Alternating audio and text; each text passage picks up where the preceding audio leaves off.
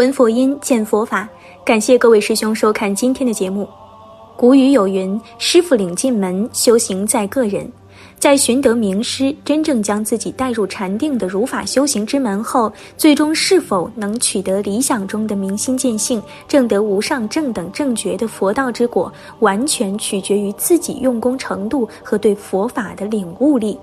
一个人在最初的禅定修行领悟和最终的禅定修行领悟，虽然都可以称之为领悟，但是其境界之深浅是有天渊之别的。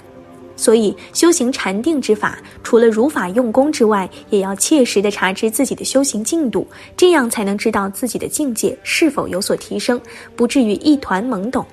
虽然到了高深境界时可以忽略掉一切的层次而随顺自然，但是在初级阶段还是有必要知道自己到底身在何种境地的。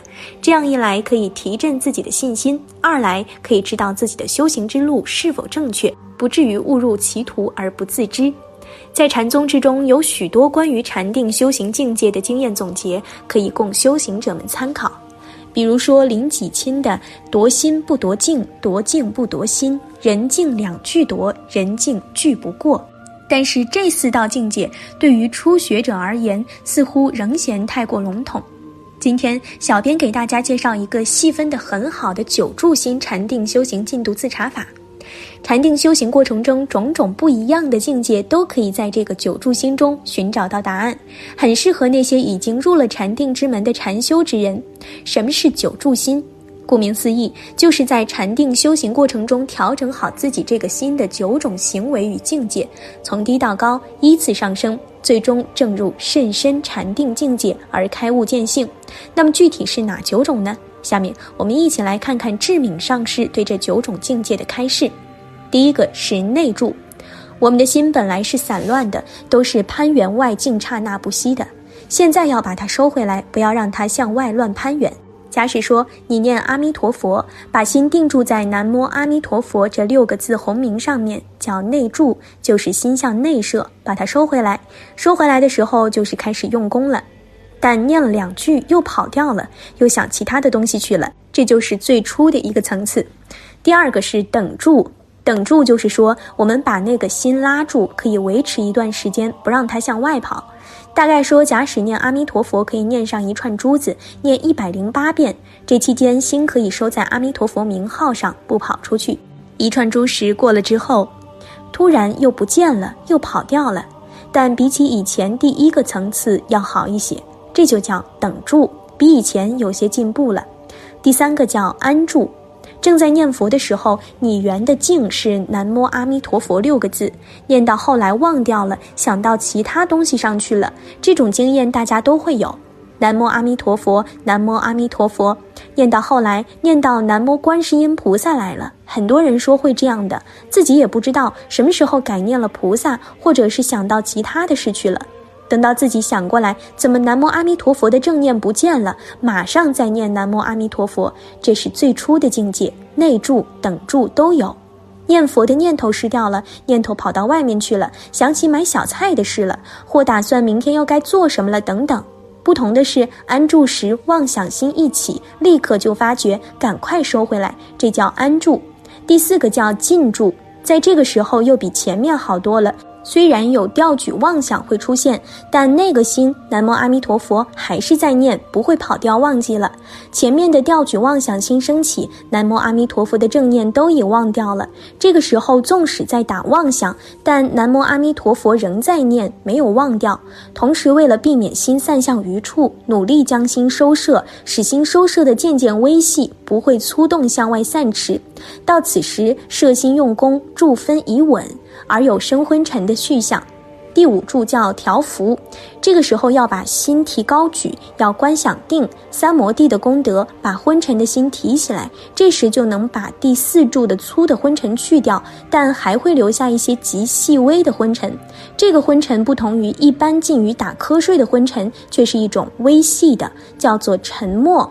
在第五柱时，最要注意的就是这个微沉，自己以为观境清楚明了，但是没有力量。就像念佛，南无阿弥陀佛，清楚的还在念，并没有失掉，但是没有一股强有力的劲道。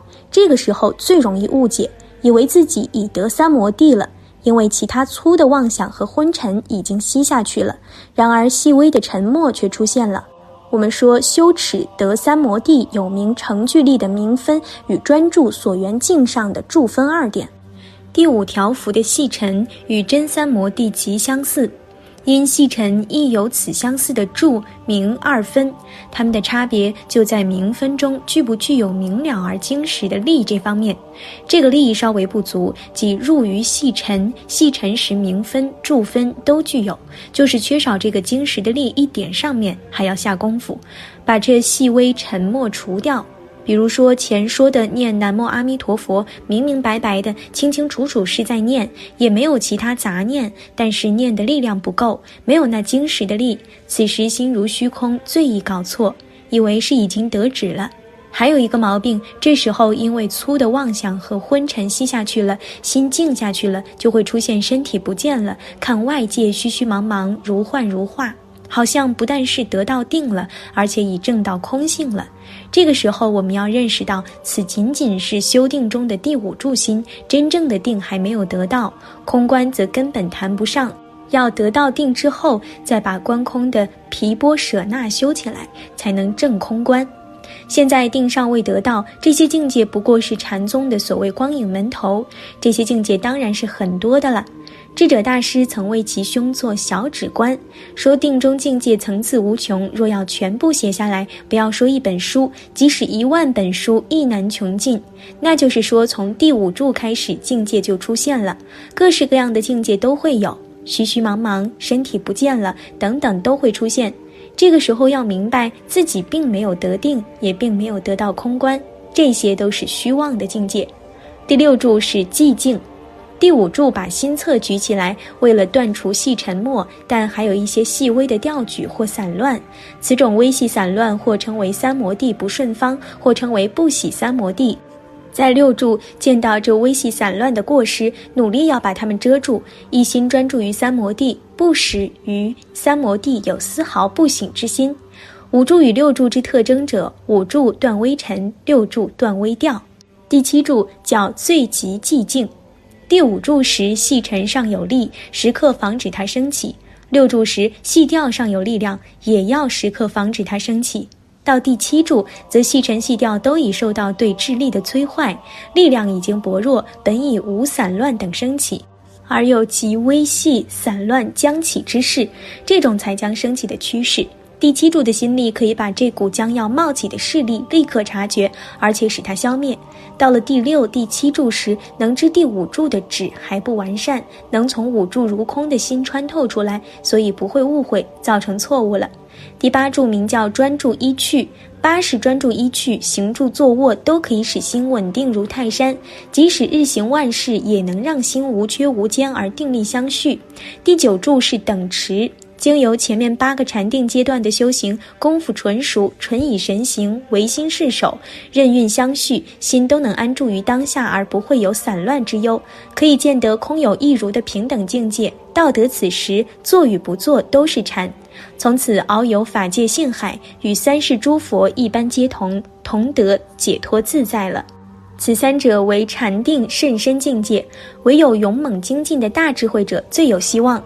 那么到了第九柱，是不是就是得了奢摩他呢？还不是，仍属于欲界的心一净性，而真正得只是属于色界的范围了。第九柱不但能够长时间随意注定，不用努力加工用行，而且还有清安分。这时候也容易起狂乱的我慢，自以为已得定，甚至未已得空乐。由于第九柱心在初定后行住坐卧好像有定分掺杂在里面，应知此事现似之相。有人不知，便误以为入定初定已经打成一片，自谓等同佛了。因为佛的境界入定初定是合而为一的，所以禅宗大师特别指明第九柱心是欲界心一净性，连色界定尚未得到，何况成佛呢？以上九柱心禅修进度表，可以让我们修习禅定的人有一个自查对照的机会，能让我们清晰的知道与前辈们的经验相比，到底是处在一个什么样的境地之中。希望大家在修习禅定的过程中，能够相互对照印证，早日修有所成。好了，今天的内容就和大家分享到这儿了，期待大家在视频下方留下自己的感悟。那我们下期节目再见。